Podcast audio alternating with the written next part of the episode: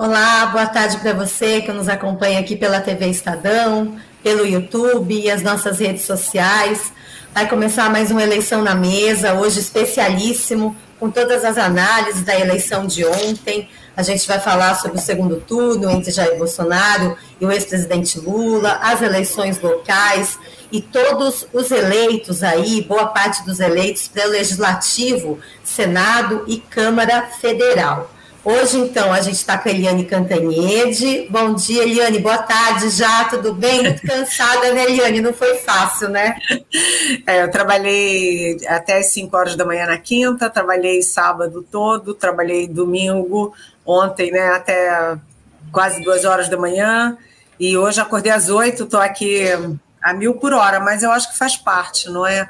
Uh, eleição, democracia, futuro. Então, a gente trabalha com com muita dedicação. Isso aí. Felipe, boa tarde para você também. Também ficou no ar até muito tarde, hoje, inclusive, de madrugada. Tudo bem, Felipe? Tudo bem, bom dia, boa tarde a todos. Estou um zumbi aqui, dormi de quatro da manhã às seis e meia, mas é a maratona eleitoral, vamos embora, vamos encarar. Isso aí, hoje está com a gente meu editor, o editor do Núcleo de Política do Estadão, Eduardo Catá. Catá, tudo bem? A gente estava junto até pouco tempo atrás, né? Pois é, bom dia, boa tarde, né, Adri? Tudo bem, tudo ótimo. Obrigado, prazer estar aqui com vocês. É, vamos lá, estamos na maratona também, mas é como disse Felipe aí, como disse Eliane, faz parte né, do jogo.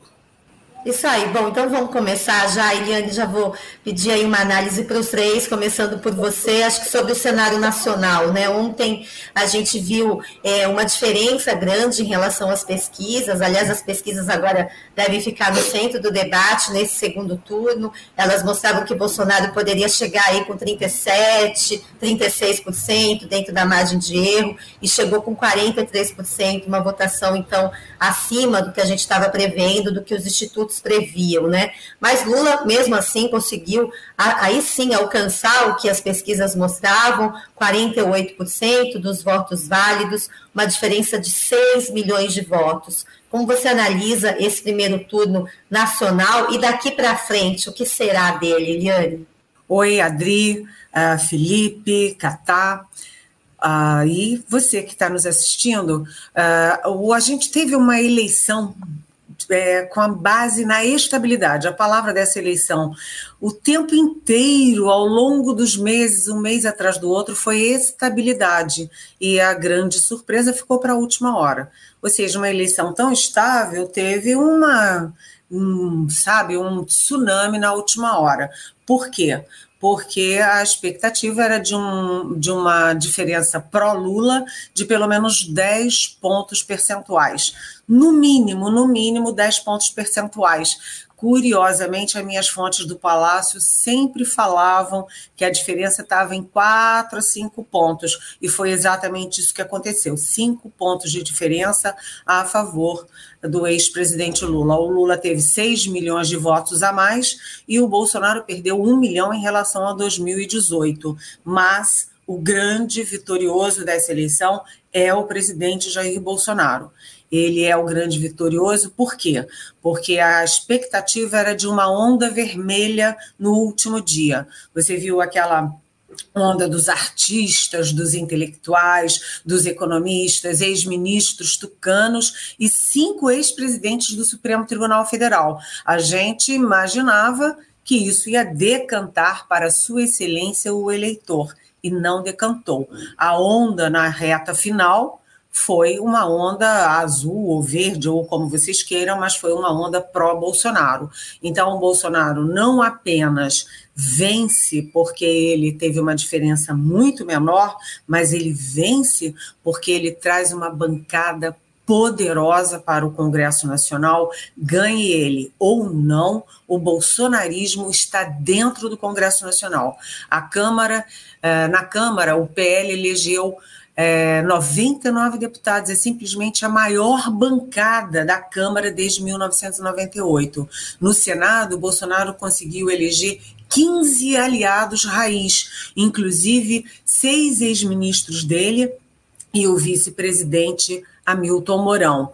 Isso significa o seguinte: que o Bolsonaro, presidente pelo segundo mandato ou não, né, as pautas bolsonaristas estarão muito poderosas a partir de 2023. Além disso, Bolsonaro, em 2018, ele já foi um fenômeno sem ter nada. Ele não tinha dinheiro, não tinha bancada, não tinha partido, não tinha governo, não tinha nada, né?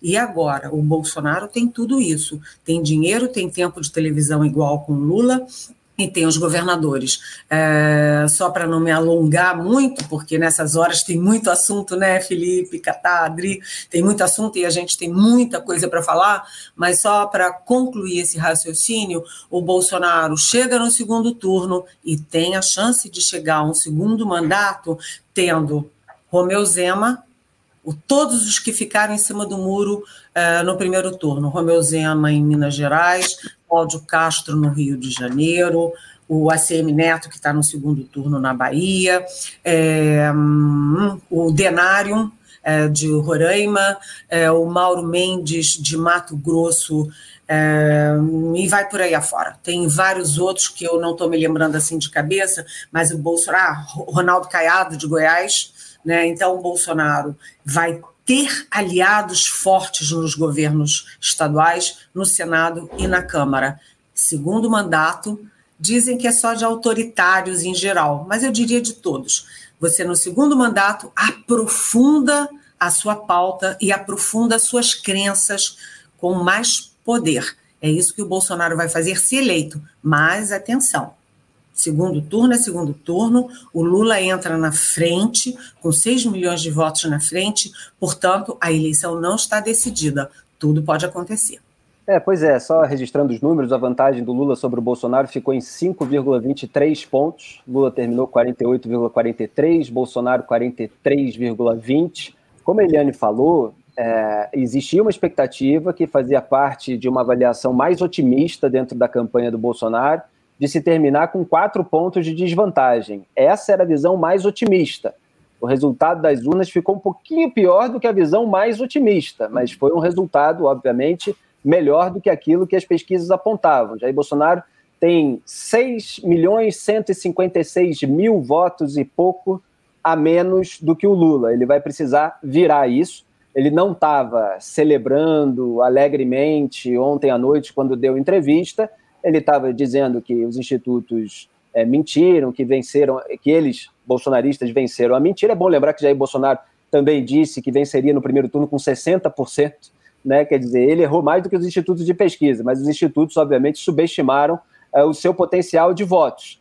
É, e ele teve um desempenho melhor é, do que aqueles números, principalmente em São Paulo e no Rio de Janeiro.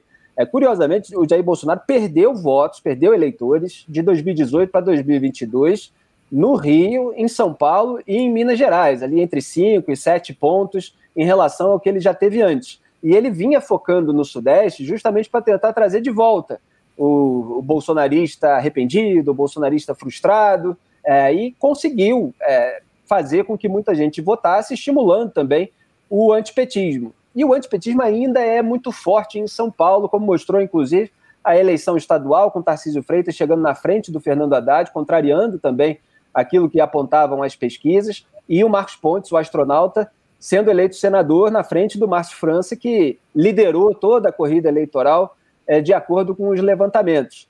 É, então, muita gente esqueceu dos escândalos do Lula, da Dilma, dos governos do PT, isso é, era é, subestimado também em razão de um sentimento anti-bolsonarista que está é, tá ocupando muito espaço nesse momento, em razão dos escândalos do governo de Jair Bolsonaro, em razão das condutas do presidente, em razão das declarações dele, mas é, no final essa mobilização pelo voto útil por parte do PT pode ter sido também num tom inadequado. É, eu falei que era um movimento muito sensível, que havia muita condenação moral, tanto a candidatos quanto a eleitores, essa ideia que sempre existiu nos governos do PT, é, de que quem não concorda, quem não faz aquilo que o PT quer, quem não se curva à sua liderança mais popular, o Lula, está contra a democracia, é, ou é racista, ou é homofóbico, ou é isso, ou é aquilo. Isso estava muito forte nas redes sociais nas últimas semanas, e havia eleitores do Ciro e da Simone Tebet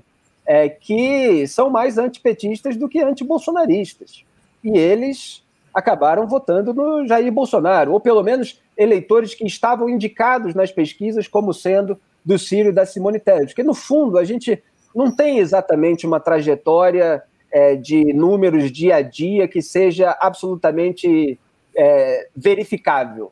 É, a gente tem é, uma dimensão das movimentações, do que pode ter acontecido, e, obviamente, uma análise que envolve algumas outras questões, políticas, morais, etc. Então, houve essa confirmação da hipótese mais otimista, e, como Eliane falou, o PL conseguiu uma bancada enorme, 99 deputados, e, e o, a, o campo da direita, eu não diria nem bolsonarista, conseguiu eleger vários senadores em pessoas ali que têm diversas divergências em relação ao Jair Bolsonaro. É, o próprio Hamilton Mourão, que foi vice e não é mais, justamente em razão das divergências, foi eleito senador. Você tem o Sérgio Moro, você tem a Tereza Cristina, nenhum desses é um bolsonarista raiz. São pessoas que atuam na política no campo da direita, mas que têm as suas, as suas dissonâncias. É, e o Lula, para ele governar, se ele conseguir é, manter essa vantagem, e nada está muito fácil, não é possível cravar nesse momento o resultado final, ele vai ter que fazer muito mais acordos, ele vai ter que fazer muito mais concessões, e no segundo turno vai ter que explicitar melhor as suas propostas, fazer um movimento que ele não fez. Ele achou que ele podia jogar parado, que ele podia nadar de braçada no antibolsonarismo, que era o discurso da Frente Ampla Democrática contra o autoritarismo bolsonarista, mas aí você tem melhoras de indicadores econômicos e tudo isso começa a levantar de volta é, é, o, esse campo é, que estava desgastado. E o Lula nunca teve um discurso muito próprio, por exemplo, para o eleitorado evangélico, que está mostrando sua força. Aqui no Rio de Janeiro, inclusive, elegendo o Cláudio Castro no primeiro turno, é, e o Romeu Zema tem muita força em Minas Gerais, foi eleito no primeiro turno e o Bolsonaro vai ficar em cima dele para ele participar da campanha e conseguir virar votos. É, então, só para concluir, fica a dúvida aí do que, que o Romeu Zema vai pedir em troca. Catá, queria ouvir sua avaliação também, já te pedindo também para comentar sobre os discursos que nós ouvimos ontem, então, de Lula, Bolsonaro, vou colocar também aí nesse grupo Simone Tebet. Ok, Adri. Bom, eu acho que a gente precisa fazer ali uma, uma, uma análise numérica, né? um pouco dos números, o que, que eles dizem, e a, e a análise política. Eu acho que o que me chamou muita atenção na votação de ontem foi a concentração de votos. Né? É, a gente teve é, uma, uma concentração em Bolsonaro e Lula que chegou a 91% dos votos é, é, de ontem. Então, algo que é como se a gente tivesse um, um segundo turno dentro do primeiro. Esse foi talvez o fator decisivo. Ah, houve uma desidratação dos votos na Simone Tebet, no próprio Ciro e nos outros concorrentes que chegavam ali a dois pontos e não passaram de um. É, isso traz um, uma questão crucial para o Bolsonaro. A situação do Bolsonaro, na minha, na minha opinião, é muito difícil. O Bolsonaro conseguiu, conseguiu uma vitória, mas está a 6 milhões de votos atrás é, de Lula. É, Lula conseguiu ontem 57 milhões de votos. A gente precisa lembrar que Bolsonaro foi eleito em 2018 com 58 milhões de votos. No segundo turno. Segundo turno. É. Então, é. é. É, não é tão provável que quem votou em Lula no primeiro turno é, deixe de votar nele no segundo turno. Bolsonaro precisará virar votos do Lula ou conseguir entre 7 e 8 de cada 10 votos no segundo turno para ganhar a eleição. É, não é fácil, não é uma tarefa fácil. Temos é. três, um mês de campanha. É, é, é, há uma, uma, questão importante e, benéfica do ponto de vista do interesse público, como salientou o Felipe, porque agora os candidatos que estavam escondendo seus, suas propostas, é, tentando jogar parado ou, ou não se comprometendo né, com uma real aliança política partidária, vão precisar fazer isso, principalmente o Lula. O Bolsonaro já é um governo, né, goste-se ou não, já é um governo. O Lula vai precisar fazer esse tipo de acordo, deixar mais claro as suas, as suas ideias, principalmente para a economia, e vai ter que conceder, sim, vai ter que atrair a Simone Tebet, vai ter que atrair forças políticas partidárias do centro, né? atraindo ali toda a penetração que isso tem em, em administrações públicas. É, mas acho que ainda é um, o Lula ainda é o franco favorito para vencer a eleição. É, pode vencer com alguma certa é, margem de, de, vantagem ou pode vencer com uma, uma margem muito estreita. É, mas vai ser uma eleição, não diria, eu não costumo dizer que eu acho que é outra eleição segundo turno, eu acho que é, é, a mesma eleição, mas nós vamos ter é, fatores aí muito importantes nas próximas semanas, né?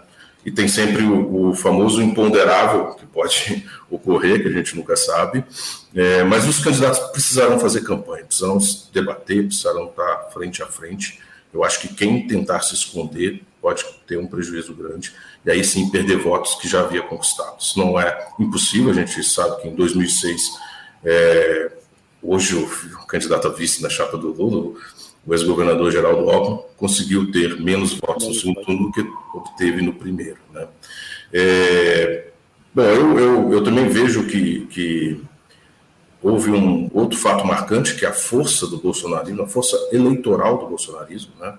Bolsonaro é talvez o primeiro presidente do cargo que disputa a reeleição que não chega na frente no primeiro turno, é, mas conseguiu é, espraiar, né, é, muita, muita influência é, em seus candidatos que, é, que chegaram ao Congresso. Quer dizer, você tem hoje uma força é, calcada no bolsonarismo, né, na figura do presidente, que está eleita e que terá poder no, no, no Congresso, poder de, de, influência muito forte. É, da mesma forma, quem foi dissidente do bolsonarismo foi expurgado na, nessa eleição, né? não, não, conseguiu sucesso. A a Joyce a, o Alexandre Frota, entre outros, que por se dissociar do presidente acabaram é, não conquistando, é, não tendo sucesso na eleição. Sobre as declarações, Adri, o que me chamou a atenção é que o Lula deu um claro sinal de falar em programas, né? É, chamou de prorrogação, uma tentativa aí de de não estabelecer essa, esse, esse, esse imaginário ali de uma nova eleição, né? chamou de prorrogação, mas deu um sinal claro que vai precisar conceder e negociar. A Simone Tebet, eu acho que também, ao dizer que não será omissa né, nesse processo. E resta saber do Ciro Gomes. Agora, o Ciro terminou muito, muito, muito diminuído, né, vamos dizer assim, nessa, nessa eleição. Acho que acabou é, perdendo muito votos e perdendo muito, muito é, importância aí nesse cenário também de segundo turno.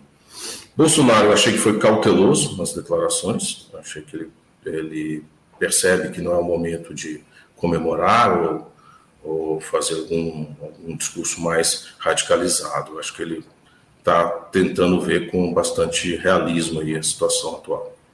Legal. Eliane, sobre Bolsonaro, ainda a declaração que ele deu ontem à noite, ele já parece ter mirado o seu alvo não mais nas urnas, né? Não houve nenhum tipo de tentativa de desmerecer o resultado das urnas, diferentemente do que se esperava, inclusive, mas ele teve muito voto, não, não poderia ir contra as urnas, né? Mas, por sua vez, ele focou ali nos institutos de pesquisa. Esse deve ser o inimigo de Bolsonaro no segundo turno? Você vê algum sinal dessa declaração dele, Eliane? Olha, é muito incrível, porque a gente passou meses e meses, talvez anos, falando: Ih, vai ter golpe, não vai ter golpe, as Forças Armadas vão aderir a golpe. Imagina se Forças Armadas vão aderir a golpe, né? Botar canhão na rua. é, não teve golpe nenhum, não teve morte nenhuma, não teve tiro, não teve violência. As eleições foram assim: todo mundo foi lá, votou, as urnas eletrônicas mandaram uh, os resultados para a tal da sala, que não é secreta, é uma sala aberta, é uma sala é, clara, é, no Tribunal Superior Eleitoral, foram totalizados os votos e pronto. Acabou essa história, não tem golpe nenhum. Tem uma eleição, ganha o melhor, é, ou o que o povo brasileiro é, preferir. Mas o Bolsonaro, ele ontem, ele me pareceu levemente contrariado. Apesar dele ter sido grande vitorioso, eu acho que isso é um, um consenso, né?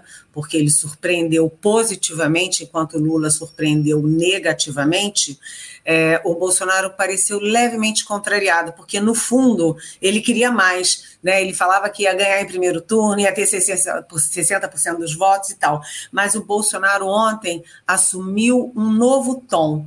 É o tom que ele assumiu depois do debate da Globo que é o seguinte: é o que os generais do Palácio me dizem, as fontes do Palácio me dizem.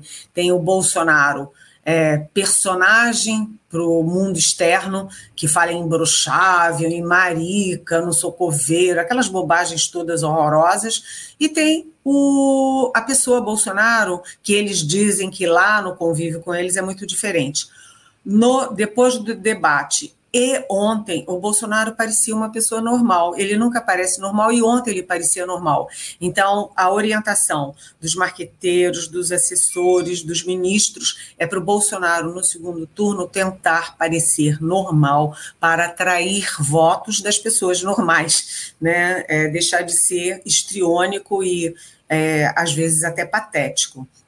Agora, eu me chama a atenção no discurso dele, ele não fala mais na urna, mas eles todos atacam isso, você vê claramente nas redes sociais, nos, nos grupos de WhatsApp, o ataque deles às urnas, às, às pesquisas, aos institutos de pesquisa e também à mídia. Né? Ah, vocês erraram tudo, vocês erraram tudo. Obviamente, nós nos guiamos pelas pesquisas. E eu queria chamar a atenção que as pesquisas acertaram no caso do Lula, mas erraram no caso do Bolsonaro e do bolsonarismo.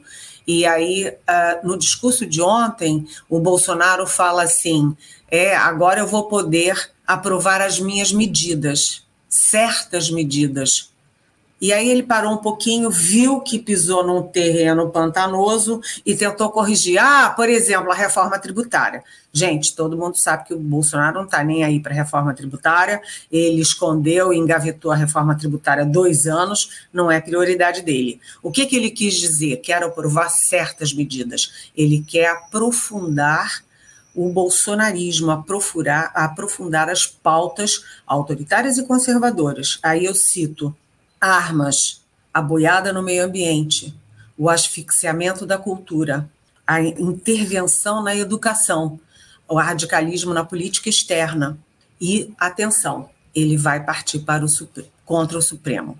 Ele, com uma bancada fortíssima na Câmara, sem mais aquele anteparo do Senado, com apoio de governadores, ele vai tentar, primeiro, aumentar o número de ministros do Supremo para que ele tenha o controle do Supremo, como já tem da Receita Federal, do COAF, da Polícia Federal. E ele vai tentar incluir na pauta o impeachment de ministros do Supremo, ou seja, além dele ter maioria, ele acua os que não estão com ele. Ou seja, o bolsonarismo vai aprofundar com o Bolsonaro eleito ou não, com ele eleito com certeza. E só para concluir também, segundo turno, eu concordo muito com você, Catá. Não dá para dizer que esse segundo turno é uma nova eleição, é a mesma eleição. Só que o Bolsonaro tem muitas armas. A história mostra que quem entra no segundo turno na frente ganha a eleição. Isso é, é a, enfim, a tradição, né? É o que geralmente acontece. Mas aí eu lembro que chegar no segundo turno com a sensação de reviravolta, com a sensação de onda, também é muito poderoso. E o Bolsonaro agora vai usufruir de alguma coisa que não teve peso é, no primeiro turno, que é a melhora na economia. Redução do desemprego, redução da inflação e a redução da inflação chegando na mesa do brasileiro, na, nas uh, prateleiras do supermercado na comida. Então, a, o segundo turno não é uma nova eleição, mas vai ser muito difícil e muito radicalizada. Felipe, você é, também sempre passou aqui todos os nossos programas da eleição na mesa falando do auxílio, né? Do Auxílio Brasil, que agora nesse segundo turno vai chegar o seu terceiro pagamento. Bolsonaro ontem citou essa questão da cesta básica, falou que realmente que as pessoas podem desejar uma mudança, mas que essa mudança pode ser para pior. E logo falou que a cesta básica realmente está muito alta, mas que tende reduzir o preço ao longo aí das próximas semanas. Essa você imagina que seja tônica junto com o Auxílio Brasil, Felipe? É, exatamente. Ele já antecipou, né? Saiu a notícia agora há pouco. É, o governo Bolsonaro antecipou o pagamento dessa terceira rodada do Auxílio Brasil, turbinado, né? De 400 para 600 reais por meio daquela PEC kamikaze, PEC do desespero, que teve voto dos petistas. Ele antecipou do dia 18 de outubro para o dia 11 de outubro, para terminar, porque é um processo a distribuição, né? No dia 25, ou seja, a cinco dias do segundo turno da reeleição, em 30 de outubro. Então, ele está de olho em reduzir a vantagem do Lula no Nordeste. O Nordeste é a região onde Jair Bolsonaro mais ganhou votos em relação ao primeiro turno de 2018. Foram, eu tinha acabado de twittar isso aqui, 1 milhão 320 mil votos que ele ganhou lá. Estava né? dizendo que no Sudeste ele perdeu, mesmo tendo é, ficado acima das previsões da, das pesquisas, é, ali, principalmente Minas Gerais, São Paulo é, e, e Rio de Janeiro. Então ele vai usar a máquina pública. E esse era o receio do PT, motivo pelo qual o PT até se desesperou, além da conta, para conseguir o voto útil no primeiro turno e liquidar a fatura logo. É, e ele vai, como Eliane falou, é, isso estava previsto, torcer para que essa deflação, que essa queda na inflação, que a queda no preço dos combustíveis, que ele, da qual ele tenta se apropriar, mas a gente sabe que caiu o preço do barril do petróleo no mercado internacional, que tudo isso contribua para a redução do preço dos alimentos. Porque é, pesa o orçamento doméstico, quando as pessoas sentem que o alimento está mais barato, elas podem eventualmente atribuir ao governo, gerar uma simpatia e dentro de um quadro geral, de uma reviravolta, de uma onda ou qualquer coisa do tipo, isso pode render mais votos para o Jair Bolsonaro, eventualmente até virar um voto ou outro até do Lula, né? Embora seja muito mais difícil, também concordo que continua é, essa eleição, a situação não é fácil para o Jair Bolsonaro, repito, ele não estava comemorando, ele não estava alegre, sorridente. É, ele está preocupado, até porque muita gente se elegeu na aba dele e ele está em desvantagem, de mais de 6 milhões de votos. Então, assim, os receios do PT existem porque o Lula é, fez uma campanha muito rarefeita em termos de proposta. É tudo muito genérico, é o cheque em branco, não havia compromisso, a garantia sou eu, porque no meu governo tinha isso e aquilo. 20 anos atrás, quando o cenário econômico era outro, né? A gente vinha é, da efetivação do plano real, reduzindo a inflação, a gente vinha contra a vontade do Lula, contra a vontade do Jair Bolsonaro, que combateram o plano real. A gente via no ciclo favorável das commodities uma alta é, na arrecadação, gerando dinheiro que o Lula podia gastar. É, aqui no Rio de Janeiro, aliás, o Cláudio Castro estava com dinheiro em caixa em razão da venda da SEDAI, da privatização da Companhia de Águas e Esgotos é, do Estado.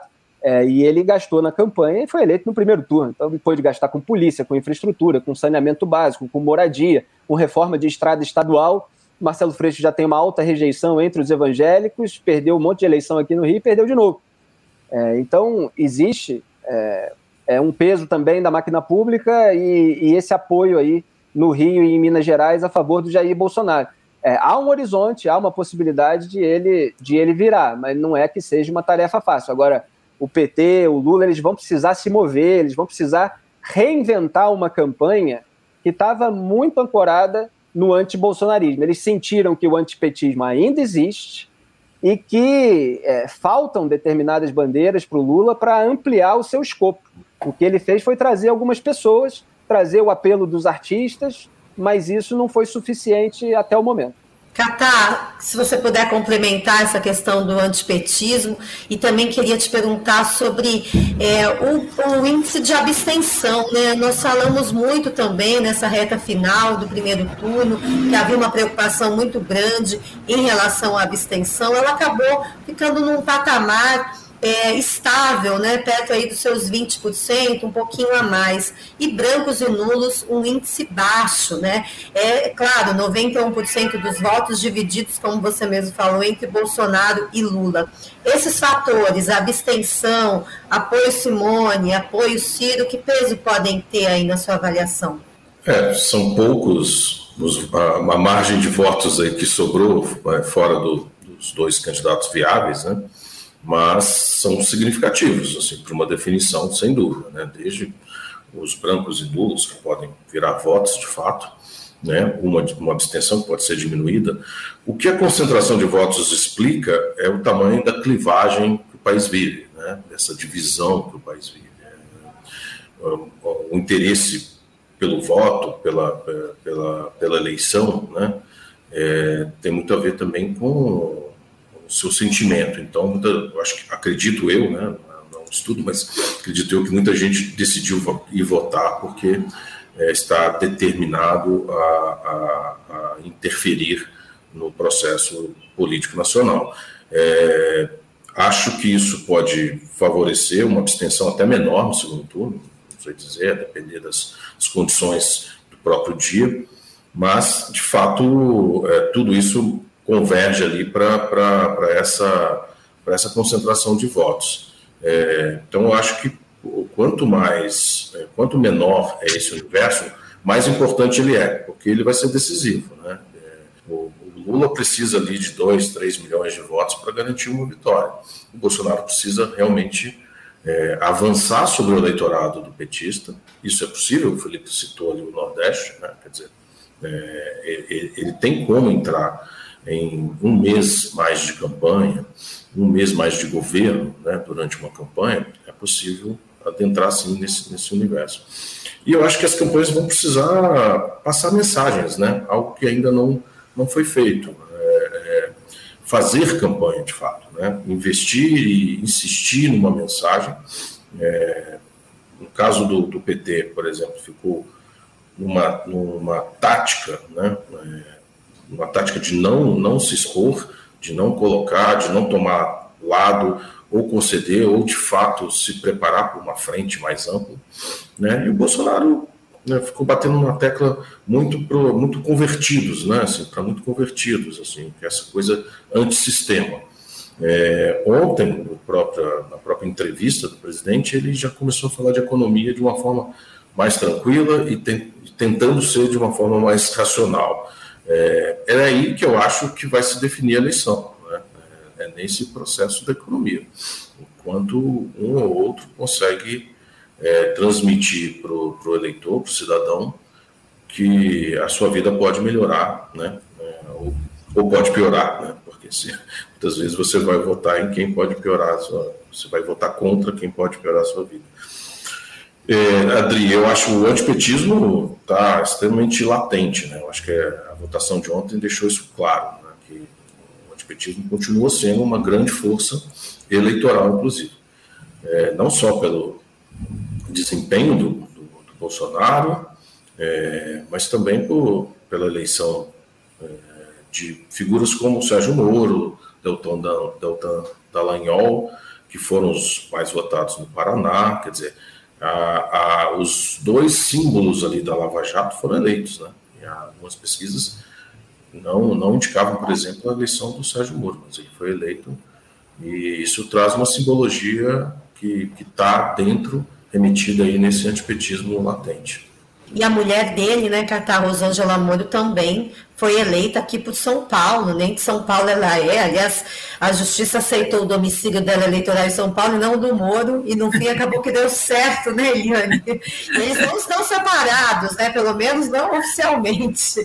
Eliane, queria te ouvir um pouquinho agora sobre os estados, né? Felipe falou do Rio de Janeiro, falou da importância que o Zema pode ter nesse segundo turno para o Bolsonaro, mas a gente não falou ainda de São Paulo, né? São Paulo aí também mostrou uma surpresa nada agradável para Fernando Haddad, ele liderava as pesquisas em primeiro lugar e viu aí o Tarcísio colocar uma vantagem de sete pontos, se não me engano, à frente dele para esse segundo turno.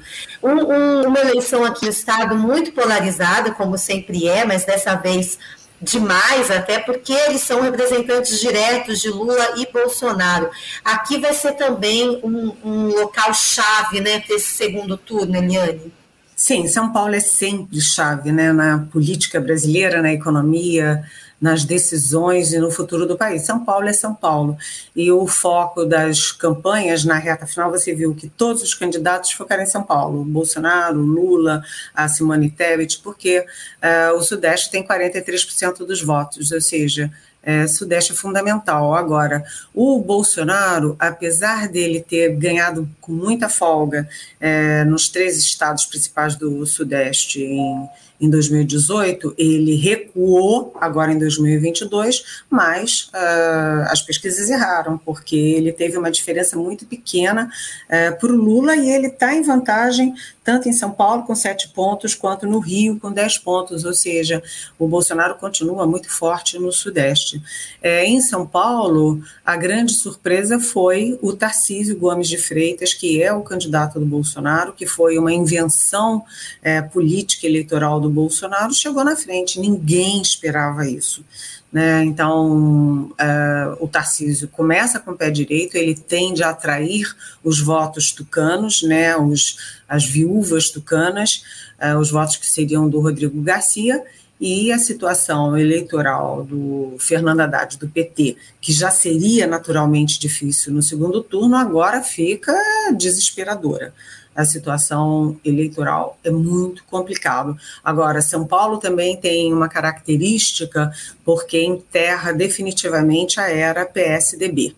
É, o PSDB que chega com cidadania, a Federação PSDB Cidadania chega só com 18 votos na Câmara Federal, encolhendo, encolhendo, encolhendo. Né? Nas eleições de 2018, quando acabou e o, e o Alckmin ficou com menos de 5%, eu escrevi uma coluna dizendo: olha, está na hora do PSDB fechar o livro acabar o PSDB e cada um segue seu rumo, quem quiser cria um novo partido, etc. Teria sido melhor do que esse fim melancólico, porque o PSDB encerra a, a sua era em São Paulo, uma era bem sucedida. A herança do, de, do PSDB em São Paulo é muito bem sucedida, é uma herança bendita, mas o PSDB sem São Paulo e com o susto que levou no Rio Grande do Sul, o que, que sobra para o PSDB? Aparentemente nada. No Rio Grande do Sul, por exemplo, estava tudo certo para o Eduardo Leite, que era a liderança, o futuro do PSDB, chegar bem no primeiro turno, né? Chegar lá por cima da carne seca, né? Mas não deu isso, não. Na, na verdade, a força do bolsonarismo empurrou o Anix Lorenzoni, que é o candidato do Bolsonaro, para o primeiro lugar do primeiro turno. E o Eduardo Leite ali sofreu um bocado disputando o segundo lugar e quase que ele fica fora do pódio. Então, o PSDB em São Paulo, no Rio Grande do Sul, é, sem, sem muita energia, com uma bancada minguando, o São Paulo Uh, São Paulo vai ter aí uma nova era, que era essa, não sei. E todos eles falam em recomeço, em desfazer, mas desfazer o quê e recomeçar o quê se a herança do PSDB é boa. Agora, nos estados, algumas outras surpresas. No Espírito Santo, por exemplo, era a pule de 10 que o Renato Casagrande, do PSB, fosse se eleger, se reeleger em primeiro turno. Até porque o, partido, o Estado tem aí uma história de reeleger em primeiro turno seus governadores. Isso não aconteceu porque o Manato, que é o candidato do Bolsonaro no Estado, surpreendeu e aí a eleição foi para o segundo turno. Ou seja, a onda bolsonarista atingiu novamente os estados como atingiu em 2018. Você teve o Denário em Roraima, teve uh, a, o Zema, que agora vai virar bolsonarista, já está em contato, já vai ter reuniões. O Cláudio Castro, que foi cauteloso em se aliar ao Bolsonaro por causa da rejeição do Bolsonaro, já está também super bolsonarista, e isso vai replicando pelo país afora.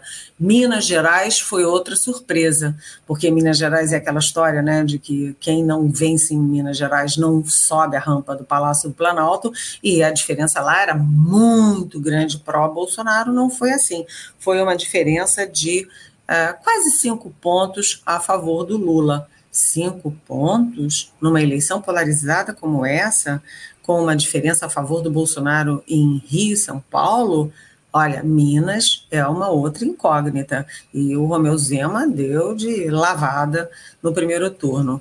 É, Rio de Janeiro também o governador Cláudio Castro ganhou em primeiro turno, é uma surpresa, né? O Cláudio Castro, enfim, não é lá essas coisas, era vice é, do Witzel e só assumiu por causa disso, e o Marcelo Freixo não deu para o gasto. Então, os três é, principais estados estão fortemente é, vinculados à direita bolsonarista. E isso diz muito do que vem por aí em 2023. Só é, para concluir, o campeão de votos nacionais é, para a Câmara dos Deputados foi um sujeito chamado Nicolas, acho que é Nicolas Freitas, que tem 26 anos. E qual é o grande é, Ferreira. Nicolas, obrigada, Catá. Nicolas, o famoso Nicolas Ferreira, que tem 26 anos e que é o campeão de votos para a Câmara, por quê? Porque ele é bolsonarista, ele é do PL e ele defende as pautas hiperconservadoras. Ele é um exemplo do que está acontecendo no país e que reflete as eleições nos estados, na Câmara, no Senado, sabe-se lá se vai refletir também para a presidência da República. Felipe, você quer complementar? Aí no Rio de Janeiro já falou um pouquinho da eleição do Castro, né? No Senado, é, Romário foi reeleito, né? Romário que está no PL. Aliás, é, se a gente pegar os quatro senadores eleitos ontem no Sudeste, três deles são do PL. O Senado muda a sua cara a partir do ano, do ano que vem. Felipe, se você quiser complementar um pouquinho sobre isso. É, o Romário, bom, o Romário é uma das figuras mais conhecidas do Brasil, né? Então ele estava competindo com pessoas menos conhecidas do que ele. Ele foi esse jogador extraordinário de futebol. Ele faz uma campanha, ele tem uma filha com, com síndrome de Down, então ele atua é, em prol da, das crianças com, com deficiência. É, ele tem essa mistura de, de bandeiras. É, e o Alessandro Molon, que ficou em segundo lugar, ele foi sabotado pelo próprio Lula, né, que queria apoiar o André Siciliano do PT e se você pegar o resultado final e somar os votos do André Siciliano com o Alessandro Molon, é, supera o Romário, para você ver como esse racha da esquerda no Rio de Janeiro prejudicou aí esse campo ideológico. É, é, o Alessandro Molon resistiu, se manteve na disputa, não quis abandonar, houve uma brigalhada entre o PSB e o PT, é, que afetou um pouco também da campanha do Marcelo Freixo, mas não foi por isso que ele perdeu, ele já perde há muito tempo aqui. É, então, é, é, isso era meio que barbado e as pesquisas mostravam o Romário já, já bem na frente. É, o Senado, de fato, assumiu ali é, muita gente no campo da direita. Agora, eu queria falar sobre a presença da Lava Jato no Congresso Nacional. Né? Essa vitória do Sérgio Moro no, no Senado no Paraná, a vitória do Deltan Dallagnol, cerca de 80 mil votos à frente da Gleisi Hoffmann, do PT, como deputado federal mais votado, segundo da história no Paraná, é, e a Rosângela Moro em São Paulo é, foram alvos de muita chacota, de muita provocação, de muitas críticas, porque vieram para cá, foram para lá, etc. Mas ainda existe essa força do combate à corrupção em segmentos do eleitorado no Brasil. E é bom lembrar que o Sérgio Moro ganhou de um candidato bolsonarista, que é o Paulo Eduardo Martins, que acabou ficando em segundo lugar. O Álvaro diz que em várias pesquisas aparecia em primeiro, e já é um senador de vários mandatos, ele acabou ficando na terceira posição, numa disputa travada ali dentro é, do campo do centro para a direita. É, então, ele é, falou para o eleitorado bolsonarista, sem deixar de defender as bandeiras que ele sempre defendeu, que é a volta da prisão em segunda instância, o fim do foro privilegiado, a volta de forças-tarefas é, como a Lava Jato, o endurecimento da legislação penal, que foi um dos, um dos motivos de conflito entre ele e o Jair Bolsonaro. Jair Bolsonaro sancionou os jabutis inseridos no pacote originalmente anticrime enviado por ele. E aí se fala que ele ficou do lado do Bolsonaro, que ele exaltou, que ele apoiou e tal. Olha, ele fez, aqui sem juízo de valor moral, né, mas só para a gente entender o que aconteceu. Tem lá, obviamente, a equipe de marketing, a campanha, etc. A gente está num Brasil polarizado, o resultado das urnas mostra isso. Então, eleitoralmente, não se pode negar que a estratégia deu resultado, foi eficaz. Ele falou para o eleitorado bolsonarista sem mudar as próprias pautas e apostando no antipetismo. E ele, na verdade, turbinou esse antipetismo é, do, do bolsonarismo é, com a decisão lá atrás, embora, enfim, a decisão é, nada tem a ver, embora muitas vezes os petistas gostam de dizer que tem, é de condenar o Lula a partir das provas que foram encaminhadas, não por ele, mas pelos investigadores. Então, teve a condenação em segunda instância no TF4, teve a, segunda, a condenação no STJ, é, mas só para mostrar que existe uma força da Lava Jato ainda e que vai ter defensores ali no Congresso Nacional. Vamos ver se eles vão conseguir formar uma bancada mais ampla é, para é, voltar a ter mais ferramentas de combate à corrupção que se perderam nesse governo Bolsonaro, com votos de petistas e bolsonaristas. Legal, Catá, como a gente aqui é de São Paulo, queria te perguntar sobre o PSDB ainda. Olha, o PSDB, como ele explicou, que mingou muito nessa eleição, já tinha vindo nesse processo em eleições anteriores. Ele, então, está no segundo turno lá no Rio Grande do Sul. Eduardo Leite ficou menos de 3 mil votos à frente do candidato do PT lá no Rio Grande do Sul. Foi a eleição mais disputada, só com mais de 99% das que o resultado ficou ali definido, né? Então, o Eduardo Leite contra o Nix Lorenzoni no Rio Grande do Sul, em tese, precisa muito do apoio do PT, que foi o terceiro colocado, que teve praticamente o mesmo número de votos. Por sua vez, aqui, a Haddad também precisa muito do apoio do PSDB, que aqui ficou em terceiro lugar. Houve é, uma troca de posições, né? Haddad em segundo e Rodrigo Garcia do PSDB em terceiro. Você acredita que pode haver uma moeda de troca, lá por um apoio aqui? É possível isso? Ou o eleitor tucano, mesmo que Garcia declare apoio a Haddad, não embarcaria nessa? Olha, Dri, eu, eu te confesso que eu não sei responder sobre a estratégia, o que pode ocorrer, mas é, o que eu vejo é que, realmente, o Rodrigo Garcia, pela sua história, trajetória política e pelo, pelo segmento é, que ele, no qual ele está inserido, ele apoiaria o Haddad. Né? Eu acho muito complicado, muito difícil. É, ele tem, inclusive, uma boa relação, sempre teve, com o Gilberto Kassab, que é quem, talvez, o principal hoje mentor, não é o Bolsonaro, o principal mentor da candidatura do Tarcísio de Freitas. Né?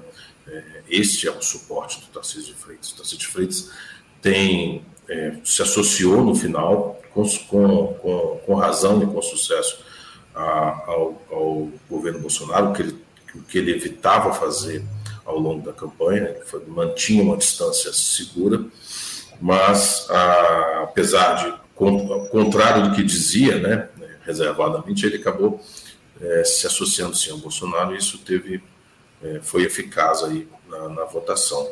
É, o que eu acho é que o PSDB aqui em São Paulo entrou já nessa eleição é, de uma forma errática. É, o partido vem adotando um processo errático há algum tempo. Né? Fez todo um processo de prévias é, que não foi respeitado o resultado. O próprio ex-governador do Rio Grande do Sul, Eduardo Leite, renunciou para ser candidato do Kassab, depois desistiu e voltou para tentar a reeleição, no estado em que normalmente penaliza a reeleição, não, não relege seus, seus governadores. É, o Dória pagou o preço do, do Bolso Dória, ao mesmo tempo da, é, do, do, radical discurso antipetista, antipetista de quando foi eleito prefeito e adotado ao longo da sua carreira política, e depois do Bolsonaro de 2018, quer dizer, ele acabou atraindo a rejeição dos dois polos principais da política nacional. Então, o partido mingou, mingou, ficou sem liderança, sem renovação e está pagando esse preço. O Rodrigo Garcia, que não é um, um, um tucano original, né? É, a sua, sua origem mais o antigo PFL, é, é, entrou nesse, nesse partido e tentou fazer uma campanha desnacionalizada, é, algo que nunca ocorreu aqui em São Paulo. Né? Desde os anos 90, a campanha é um espelho nacional. Ela tem, tinha disputa PT, PSDB e sempre, sempre com a referência nacional. É, eu acho que a situação do, do Eduardo Leite também é, é, bastante complicada, difícil, porque é, ele deixa de ter uma, um, uma base né, nessa, no, nessa eleição nacionalizada, quer dizer, ele vai ficar sozinho contra a força do bolsonarismo, que a gente sabe que no Sul é, é bastante potente. É, eu acho que é, que é isso. Assim, você, eu queria falar do Zema, a, a Eliane citou. Eu acho que o, Zema é o grande fator, é, a grande interrogação agora para esse segundo turno. Porque o Zema também manteve uma distância regulamentar do Bolsonaro. Né? O Bolsonaro tinha um candidato lá porque o Zema não quis abraçar isso. O Zema tinha sempre o argumento de ter um candidato é, à presidência, né, o, Felipe Dávila, que concorreu. E se vocês percebem, perceberam, o, o Dávila é, ressaltou a sua oposição ao petismo em todas as possibilidades e oportunidades que teve debates.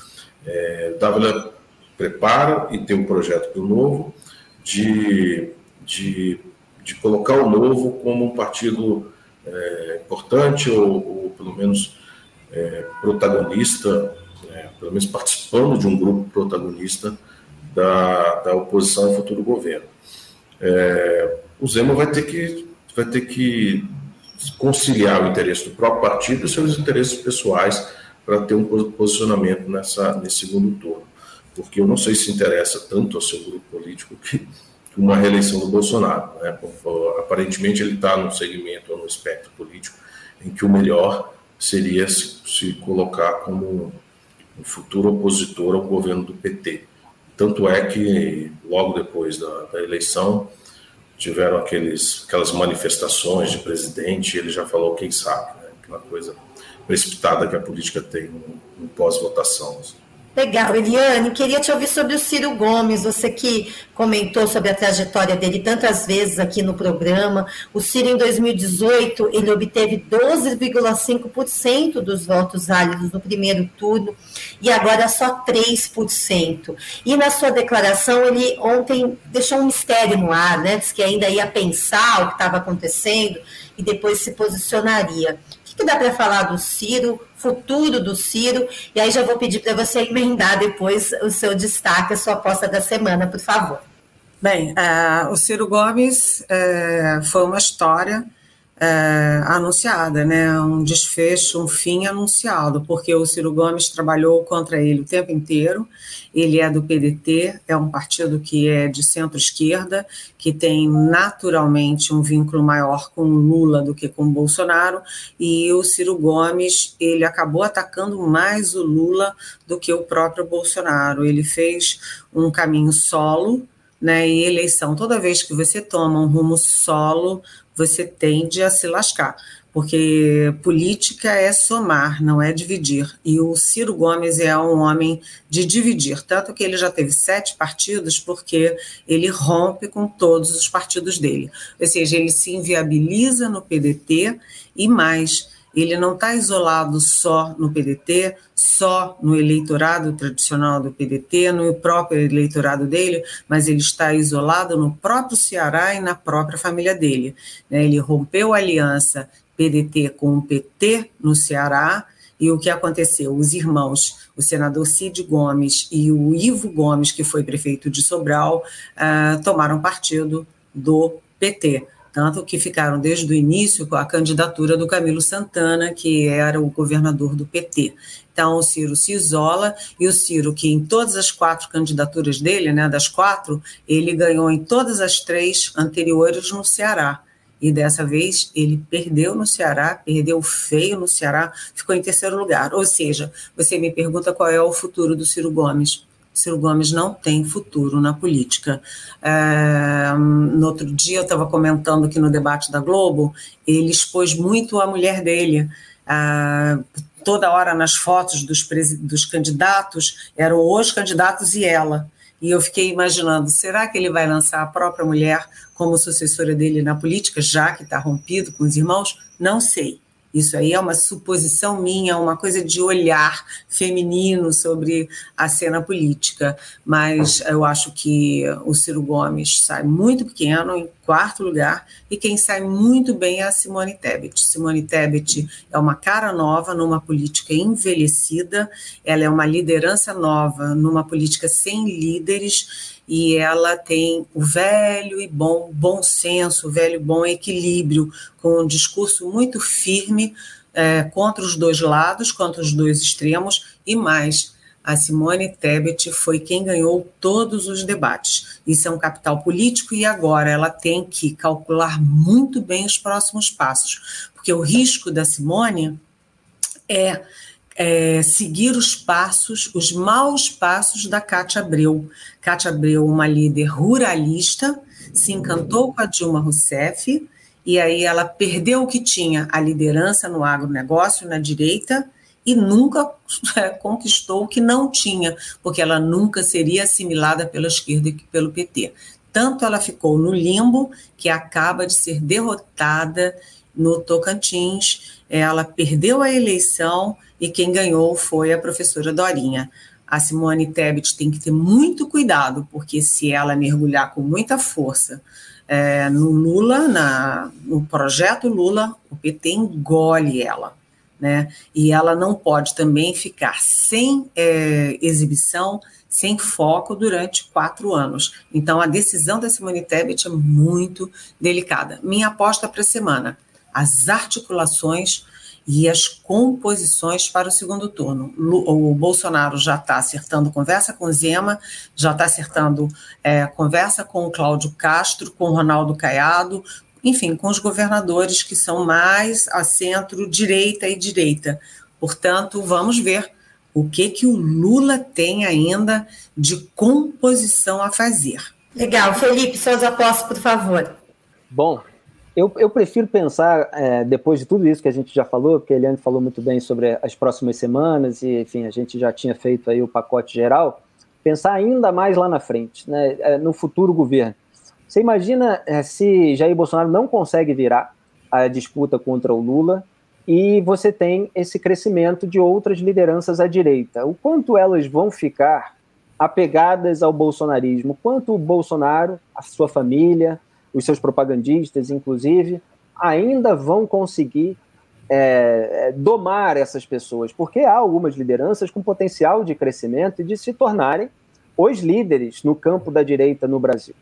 É, é, claro que tudo vai depender do desempenho deles, da performance deles.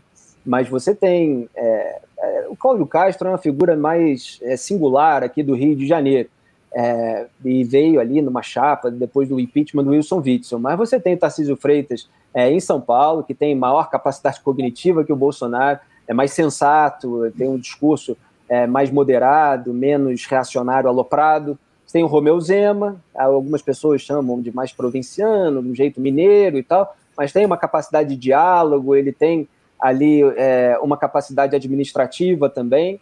Você tem essa turma da Lava Jato, que pode aparecer no Congresso Nacional, a depender é, do desempenho, das circunstâncias. É, o Nix Lorenzoni pode virar governador.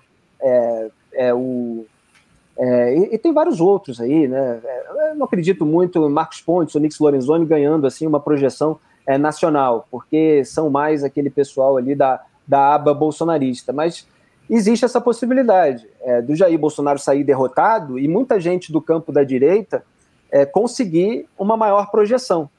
É, e num numa eventual derrota do Lula, é, a esquerda vai ter que passar por um longo processo aí de reflexão, de depuração, e vamos ver se vai surgir uma nova liderança. Porque eu acho que o resultado das urnas também é, mostrou o quanto Lula é, vê, é, impossibilitou o surgimento de uma nova liderança grande à esquerda.